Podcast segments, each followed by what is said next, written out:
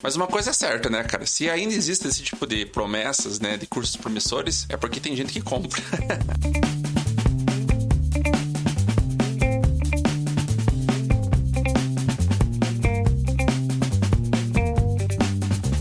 Johnny, diz aí, é, faz quanto tempo que você toca teu instrumento? Em quanto tempo você aprendeu as técnicas que você sabe hoje? Desde os 19 que eu comecei a tocar pra valer, assim, 14 anos, cara. 14 anos que tô, tô na lida. Eu comecei a estudar música porque eu fui convidado por uma banda. Então, tipo, não sabia nada e me chamaram. Ah, vai tocar contrabaixo. Então, que tá, tá faltando contrabaixista na banda. E você tinha quantos anos? Tinha 19. Então você começou meio tardão, assim, com o baixo. Não foi desde molecote, assim. Então você começou contrabaixo por causa da formação de uma banda. Isso. Até hoje, né? Tá estudando e tal. Nunca parei. E nesse que nem você perguntou quanto tempo levou, eu, eu falei, né? Tipo, um ano que levou para começar a tocar, que daí a gente começava a tocar, mas era daquele jeito, né? Sabe? Que não sabia muito bem o que estava fazendo, era mais na técnica, não tinha muita é, questão de harmonia, não sabia nada. Ou tipo, seja, não foi em um ano, uma semana, dois meses. Naquela época a gente tocava por tablatura. Era muito processo mecânico, não sabia muito o que estava fazendo, né? Ah, eu aperto a casa 2, sai um som e eu aqui aperto a casa 5. Então eu, tipo, decorava o shape e sabia que tinha que executar aquele shape.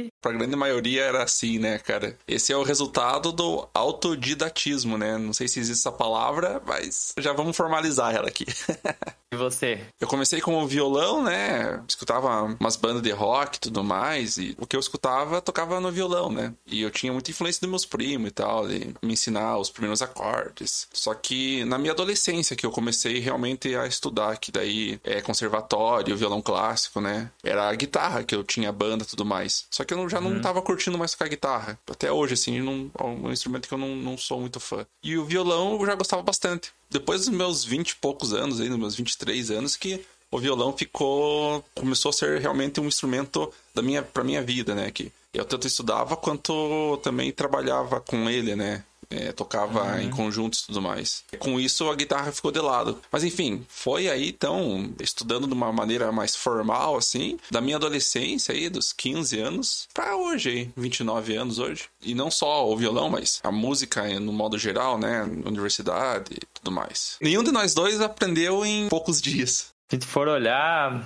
é muito pouco que a gente sabe, né? Pra quem tá começando, olha, a gente tocar, tipo, parece um caminhão de coisa, né? Mas não é, na verdade, tipo, é muitas bases ali que a gente fica em cima, né, tentando. É, você vai ver músicos que desenvolveram, assim, tipo, outras, outras linguagens, né, cara? É, tipo, muitos anos de estudo, né? A prática musical, fazer música, né? É você trabalhar a tua inteligência musical, né? Você, tipo, pegar Isso. o teu instrumento e a teoria e a prática já estarem é, entrelaçados, assim, no sentido que você consegue fazer já tudo sem precisar muito esforço para pensar e tudo mais. Você tocar com outras pessoas, eu acho que é o principal, né? Aí já entra questões de desenvolver afetividade, você saber quanto você pode entrar para contribuir com o som, quando você não faz nada para não estragar talvez o som. Isso são coisas que não dá para aprender numa aula de música, né? É. Por mais que, mais que o professor fale para você assim, ah, quando você tocar em grupo, você faz isso ou aquilo, não funciona, né, cara? Na hora que você vai ver eu já vou discordar com você. Funciona. Porque a uhum. gente faz bastante prática musical em escola, desde nível fundamental aí até o universitário. A gente cria esse ambiente de grupo, né? A gente faz as pessoas interagirem entre si, conversar musicalmente, abrir espaço para composição, para o processo criativo num todo, né? E também essas questões mais subjetivas de afetividade musical, né? De afinidade e tudo mais. Mas isso é um negócio que daí já é o que já entra no que eu tava falando, né? Tipo, daí já é uma prática prática. Isso ah, já é prática. Sim. Na escola, assim, tal, você aprende a ficar preparado para isso, uhum. entende? Quando eu, eu, falo assim, eu penso na, nos cursos livres, né? Não conservatório e não no ensino público mesmo ou particular que você tem uma formação de música ali continuada, né? Eu tô pensando em curso livre, que você vai lá e faz aula com, com ah, professor, não, tipo, ah, às vezes, que é o que mais rola, né? Tipo, é o mais comum de se ver e principalmente para nós, né? Tipo, que, que quem já toca, é, geralmente vai fazer esse tipo de curso. Você pega um professor que você sabe sabe, ah, esse cara sabe esse assunto, vou lá fazer aula com ele. Ele vai te passar o assunto, mas não quer dizer que você aprendeu, né? Você vai aprender quando você praticar com outros músicos aquilo. Tipo, você pratica em casa o que, que é passado, né? Daí quando você chega na hora de tocar com outros músicos que você vê Aí você consegue, tipo, falar, ah, esse negócio funcionava com playback, uhum. mas ao vivo não, não, não dá certo, por exemplo. Nesses cursos livres, assim, se você pegar um aluno que nunca teve contato nenhum diretamente com a música, né? Digamos que igual nós no começo da nossa carreira aí, da vida é. musical, pegar um professor que não tem didática nenhuma, esse é o que mais tem de problemática na carreira didática da música, né? E fora as outras coisas, né? Igual você falou do deu exemplo de tocar em playback. É muito bom tocar com playback, realmente. Mas agora tocar com os músicos, com a galera tocando e tudo mais, né? Com batera, um baixo, um violão, uma guitarra e tal. E você acompanhar é outros 500, né? Do que um playback. Daí eu fico pensando, tipo, como que esses cursos hoje online, né, funcionam, né? Tipo, se mesmo com, com o que a gente tá falando, né? O curso presencial ali, a gente tem orientação de um professor, tem treinamento com playback, faz exercício, né? É uma ferramenta, né? Mas a gente só aprende mesmo no contato. Imagine curso online, né, cara? É muito mais difícil. Hoje em dia, sim, as ferramentas que a gente tem contribuem muito com um ensino online de qualidade, né, cara? Uhum. Mas o presencial, ele acaba sendo menos, talvez, intimista no sentido de que a pessoa se sente mais segura ainda hoje com o presencial do que online. Mas online não tira o mérito da aula ser de qualidade, jamais. Digamos que com online você consegue, às vezes, aproveitar coisas diferentes que com o presencial você não aproveitaria e vice-versa. Online você acaba é, aproveitando mais o tempo da aula, por exemplo. Você acaba sendo mais objetivo. E isso é uma coisa muito legal do, do ensino online. Eu dei umas aulas online e, nossa, a questão da objetividade assim, na aula é infinitamente melhor do que a presencial. Como você falou, hoje em dia a gente tem muita ferramenta para tornar o, o ensino online, ensino remoto melhor, né? Até porque essa questão de prática em grupo, né? Tem cursos, né? Que os mentores, eles fazem grupos, né? Uhum. E daí esse é um grupo de fomento, né? Em que, em que os músicos que estão tendo aula daquele curso ou com aquele professor, com aquele mentor, eles conversam entre si, né? Eles trocam ideia, postam vídeo tocando, então, tipo, é um, um ambiente de troca que é bem legal, né? Tipo, hoje em dia o ferramental permite isso. Cria-se uma rede ali, né? De apoio, uma questão social muito legal. Uhum, que às vezes o cara não vai ter na cidade dele, porque às vezes é uma cidade muito pequena Nossa, em que sim. ele quer tocar um tipo de música que ninguém toca na cidade. Sim, acaba sendo uma parada, tipo, uma conexão com o Brasil inteiro, tá ligado? Isso é, nossa, uhum. realmente, isso é muito foda. Esse é um ponto positivo, né? Uhum. Mas uma coisa que é bem negativa, assim, que acho é legal de a gente falar, né? É os cursos promissores, né, cara? Prometem muita coisa, mas não entregam nada.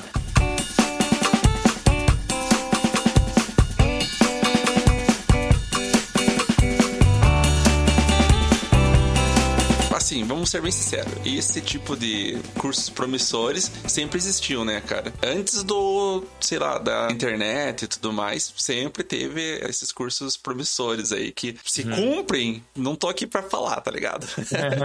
é, né, por exemplo, tipo, o clássico, né? Aprenda seis anos de guitarra em três meses. Nossa. Precisa pensar muito, né, cara? Seis anos. Nossa senhora. São seis anos, cara. Você não consegue fazer em três não, meses. Não, velho. Não, pelo amor de Deus, não caia nessa. não existe, né, cara? Além de que, tipo, a música, como qualquer arte e como esporte também, né? Dá pra comparar nesse ponto, demanda muito treino que, tipo, você vai aprendendo com teus erros, né? Então, tipo, você, você tem que ter um tempo para você praticar, para você errar, para você aprender com o erro, para você melhorar e repetir o processo. É uma forma de você aprender natural, tá ligado? Descobrir o que você erra ali e tal, estudar aquilo que você tem mais dificuldade. Enfim, o ensino é isso, tá ligado? É entre erros e acertos, né? Uma das bases fundamentais. Você vai levar uhum. muito mais se o negócio é seis anos e ele resumir em três meses, igual você falou, é impossível. Tipo, é impossível. Dentro desses seis anos, o quanto você vai errar e o quanto você vai ter que é, superar esses teus erros para você poder acertar. Tipo, é muita coisa. Daí o cara vai lá e promete em, em três meses. É você tentar se auto-sabotar, tá ligado? Não tem como você burlar o teu próprio andamento. O que que, na verdade, esses cursos fazem, né? Dinheiro. É, di dinheiro. Mas o que que eles fazem, né? Qual que é a manha? Porque daí, tipo, você vai falar que é mentira, eles vão falar que não. Vai alegar que não. E, de fato, não é mentira. Não é mentira que eles eles vão passar um conteúdo de seis anos em três meses. Mas Sim. não quer dizer que você vai aprender seis anos de guitarra em três meses. Alguns fazem isso, né? Eu não duvido que tem uns que são tudo. E nem isso. Que... É, nem isso, né? Prometem tudo isso que a gente já falou e chega lá é, nossa, é uma falcatrua enorme. Dos menos piores casos aí, é isso que você falou. é, não, vezes esse caso que você falou aí, daí é, não, daí é falcatrua mesmo, né? Não, velho. Não, velho. É, bicho, é muito foda, cara. É muito foda. Cara, você não consegue, velho. Não consegue. É impossível, cara. É impossível. Tudo bem você tentar ensinar o básico, o básico mesmo do instrumento, sabe? Os primeiros uhum. acordes, os primeiros ritmos, o básico das cifragens, tudo mais. De três a cinco meses. Mas uhum. é aquele arroz com feijão, mas bem temperadinho. Você consegue. É, seis meses aí você já consegue trabalhar com, eu acho que, não sei, outros instrumentos que não os de corda, mas pelo menos os de cordas, por ser muito visual, instrumentos de cordas em geral, é, de cordas contraste, né? Porque daí você vai para cello, violino, é outra história, né? claro. né? Outra metodologia. Mas esses instrumentos elétricos, acredito que em seis meses você consegue trabalhar bem a escala, né? Escala maior, a escala menor, os modos gregos, a formação deles, né? É, os intervalos característicos tudo mais, é, tal, talvez. Isso. Desenvolvimento disso, com acompanhamento da questão harmônica, ah, daí já é para dois anos, para três anos, aí vai aumentando, daí vai escalando. Né?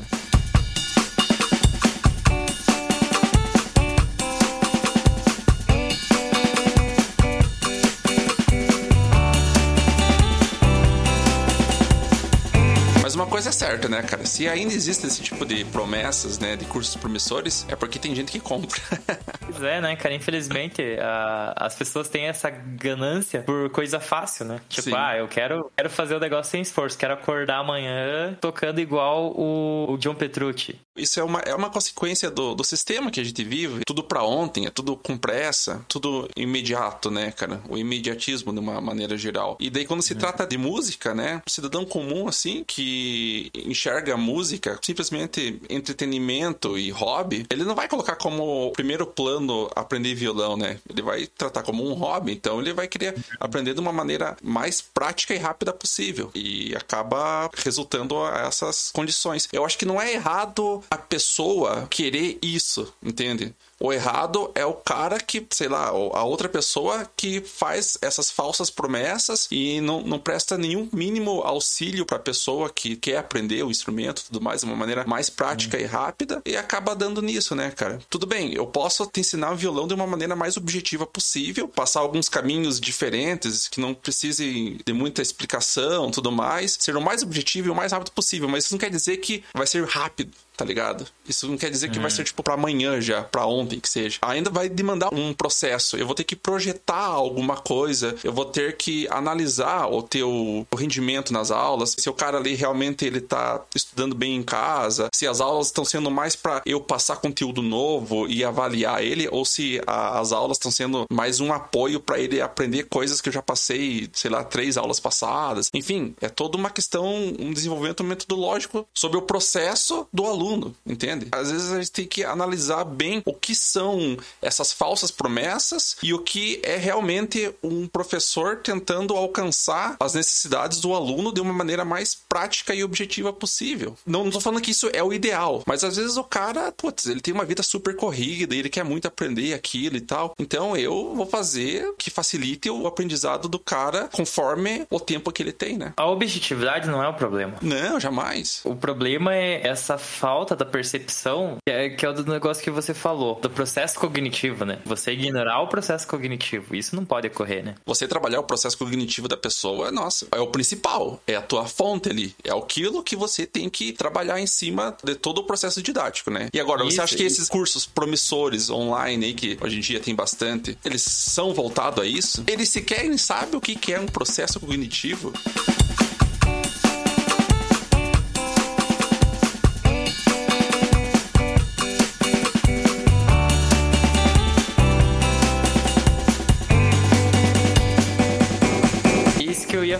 Cara, porque é, é difícil já, né? Você pensar em professores. Eu, eu, eu tô pensando, quando a gente tá falando, assim, desses cursos, eu tô pensando na mesma, na mesma ideologia do curso livre que eu falei. Porque não é presencial, primeiro, né? E não tô falando de escola online, porque tem escolas online, que é um ano, dois anos, primeiro ano, segundo ano, terceiro ano. É praticamente o... O mais informal possível. Exatamente. Eu tô pensando naquele curso, curso básico, assim, tipo, que é uns vídeos gravados, tipo, aula 1, 2, 3, 4, 5, 6, e se vira, né? Cara, é muito difícil que a pessoa que vai fazer esse curso, e que ela produziu o curso, ela estude pedagogia, né? Ela estude metodologia. Então, tipo, o que ela vai fazer é fazer o que a gente chama de estudo conteudista, né? Só que daí, às vezes, tipo, não é, é também, a gente tava falando, agora eu tava repensando, que às vezes não é sacanagem da pessoa que fez o curso, é porque é falta de conhecimento mesmo. Ela não tem essa base do que é um processo cognitivo, quanto tempo demora para assimilação, como trabalhar com repetição. Às vezes é uma pessoa iludida que só quer fazer um produto porque viu um outro cara falando sobre vender uhum. cursos online, vai lá, faz o um produto e joga para vender, tá ligado? Exatamente, cara. E agora, agora você tocou num assunto muito legal. O Instagram, né, cara? Durante a pandemia, o que que virou? Virou, tipo, curso online gratuito. Curso online não sei o quê. Uma live falando que vai ser uma aula. E, na verdade, é uma venda de um produto, né? E daí a, e a galera vendendo como vender produto. Como vender um curso, né? Então, tipo, tava, tinha muita mais formação de vendedores de curso do que, de fato, alguém querendo ensinar algum conteúdo, né? Tipo, ensinar, por exemplo, contrabaixo. Não, mas tinha muita gente ensinando como vender aulas de contrabaixo. É isso que é, casa com o que você falou, né? A galera tava lá na internet e falou: Porra, eu sei tocar contrabaixo, cara. Eu sei tocar guitarra. Vou fazer o curso. Ó, o cara tá falando como que eu vou vender meu curso. Eu vou fazer o curso dele, vou vender meu curso. Meu curso, ele sem saber, né? Vai ser uma merda.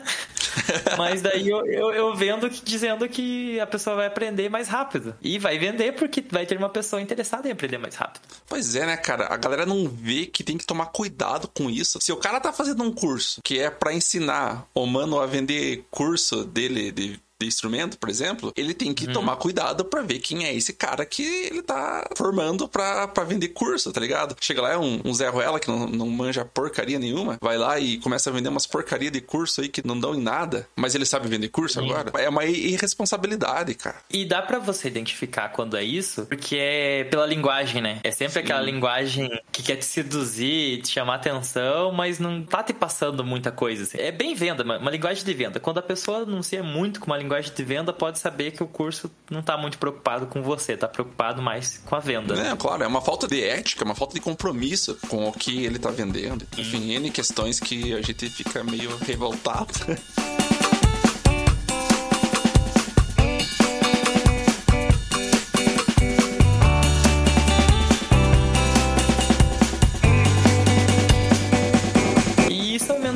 justamente com a pandemia, né? É um sintoma da pandemia, essa explosão de cursos online, porque todo mundo tava em casa, né? Então, como vender aulas? Tipo, o próprio professor de música presencial, ele precisava disso, né? Daí apareceram os os salvadores da pátria, né, os vendedores de como vender curso, acabaram fazendo isso, né, tipo, ensinando a você vender um curso, mas não fazer um curso que presta. Começou com essa folia de coaching aí, né, cara? Vamos, vamos ser bem sinceros. É por aí, né? Esse é o, é a raiz do problema. É. Pelo menos eu quero dizer, não, não é que o curso online é ruim, né, cara? Muito longe disso. Muitas vezes o digital hoje proporciona muita coisa que, porra, tempo atrás a gente não tinha, né? Tem muita ferramenta que a gente pode usar, que é simplesmente online, que a gente não tinha. O Classroom, por exemplo, você pode formar as turmas, né, cara? Claro. E dentro da turma a galera pode interagir muito legal. Apesar de que eu sou uma pessoa que não funciono muito com estudo à distância, assim. Eu ainda sou muito apegado no presencial. Já eu não, cara. Eu gosto muito do ensino à distância. Não esse modelo remoto que gente tem na universidade e tal. Esse, esse modelo uhum. remoto eu sou totalmente contra, inclusive, assim, não, não curto. Mas esse modelo online mesmo, eu acho uhum. muito massa. Fiz alguns cursos de produção, que é, são todos online, né? Me dei muito bem, tipo, gosto muito. Tudo aquilo que você falou no começo sobre ter uma interação com os outros alunos de outros estados do Brasil, toda essa conexão, assim, com a galera galera, você acaba abrindo teu horizonte musical, tá ligado? Escuta outras pessoas, outros sons, o que elas estão fazendo, o que cada é. região tá, tipo, no auge da música, enfim, é,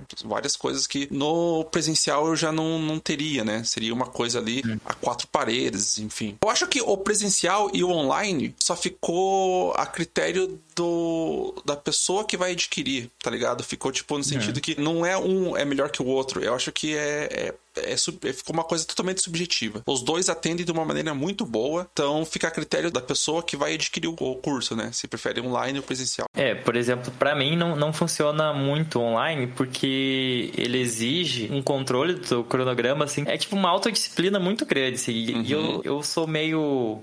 Eu vou me organizando conforme as coisas vão acontecendo. Então, tipo, pra mim, é, isso é uma dificuldade no ensino online, né? Porque as coisas vão aparecendo e daí elas elas vão, vão entrando na frente na fi, entrando na frente na fila. Agora, quando é presencial, tipo, parece que a prioridade é aquela coisa. Ela uhum. fica ali, tipo, ancorada, né? Daí as outras coisas que vão aparecendo, elas vão ficando pro segundo plano. É, é um jeito de, meu de viver e é como você falou, né? Então, para mim, não vai funcionar muito bem. Não quer dizer que não vai funcionar. E o problema não é o curso, né? Se é presencial online. É, o problema é, é, com, é você. Isso. Você é o problema, Johnny. para outras pessoas, o online é muito melhor melhor, a pessoa consegue se organizar, tipo, com o tempo, ela em casa já consegue fazer, né? Eu prefiro online hoje em dia do que o presencial, porque uma das coisas que eu sentia em mim, assim, eu gosto muito de rever as coisas que eu tô aprendendo. Tal, uhum. o professor lá falou isso, isso, aquilo, mas não consegui captar muito bem isso. Então eu vou lá, digamos, se eu tô comprei lá um curso numa plataforma de cursos online, eu posso muito bem pegar e voltar e acompanhar tudo certinho, né? E as videoaulas gravadas, assim, elas são bem objetivas, elas não, não têm muita enrolação, os vídeos são bem dinâmicos e tudo mais, isso é muito bacana. E já no presencial, não, presencial eu já sou meio acanhado para ficar perguntando pro professor, assim, tá ligado? Eu, eu me sinto como, sei lá, tivesse mais incomodando. E com isso eu já perdi várias vezes conteúdos que, putz, eu não entendi muito bem e não, não tinha o controle de eu ir lá e voltar. Não tenho uma máquina do tempo ainda. E com online não, online tipo eu posso muito online bem ficar você sozinho. tem essa máquina. É, no online eu tenho essa máquina que é o computador que eu posso muito bem voltar e montar o meu cronograma de estudo e tudo mais e, e bola para frente. Isso eu, eu, gosto muito do online. E sem contar que também eu, é muito curso online, ó, diferente do presencial, os professores usam muito as referências do que eles falam e tudo mais, eles jogam bastante em link. Daí você acessa o link e já vai pro PDF ou para outra plataforma, para um vídeo de um cara explicando tudo mais, as referências deles geralmente são da internet, né? Tipo, alguns professores gringos e tudo mais. E no presencial, uhum. tipo, já não tinha muito isso. Por eu estar já no computador e tudo mais, eu prefiro daí deixar tudo na, no meu HD.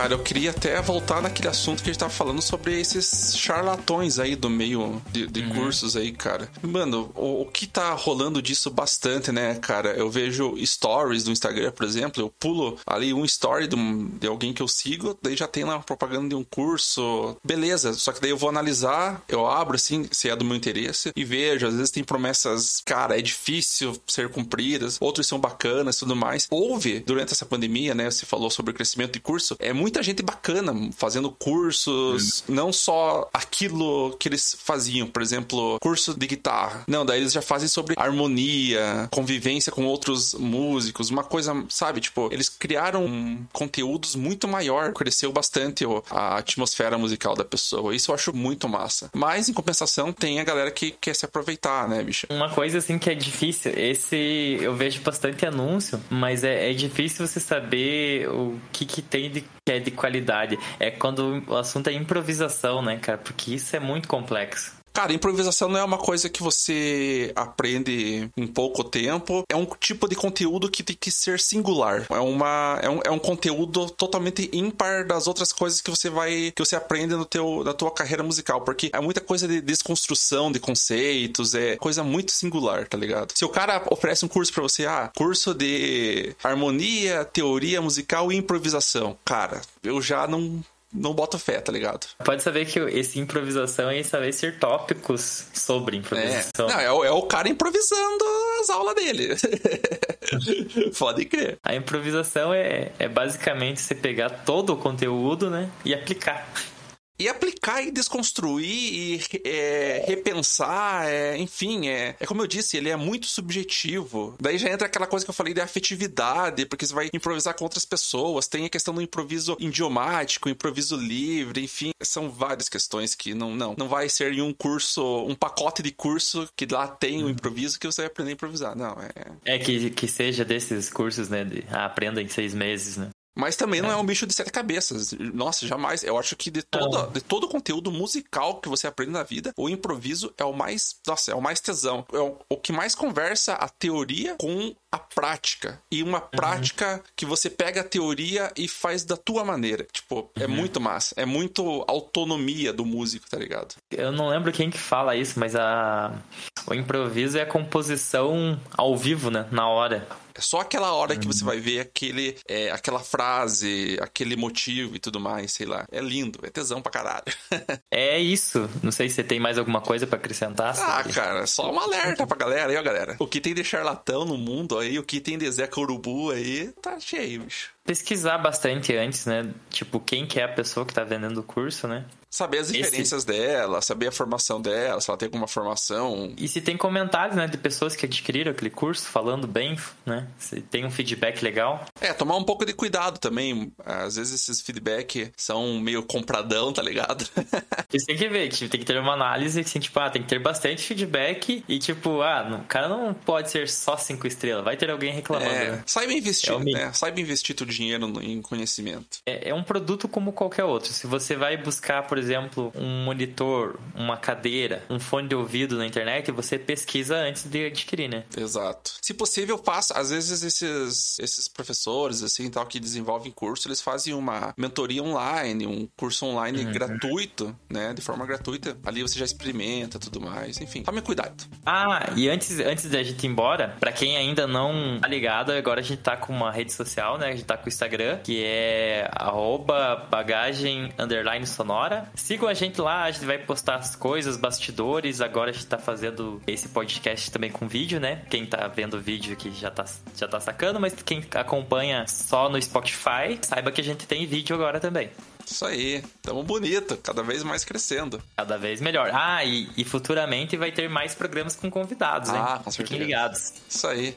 Mais uma coisa, Johnny, eu tô, eu tô vendendo um cursinho aí, seguinte, tocar violão em dois dias. Quem quiser aí, o, o, Johnny passa o meu contato pra galera aí e tal. Vai aprender aí desde do comecinho das primeiras notas aí, desde lá do, do Nirvana até o Edmiola, tá ligado? Então, é, até a harmonia negativa. Até, é, exatamente. Dois, dois de curso aí, tá o completo. O Johnny vai é. deixar ali no, na descrição ali o meu contato, beleza? Então, beleza. Então, galera, valeu, um abraço. Vejo vocês aí no dia do curso. E isso aí, valeu. Até mais, galera. Falou, valeu.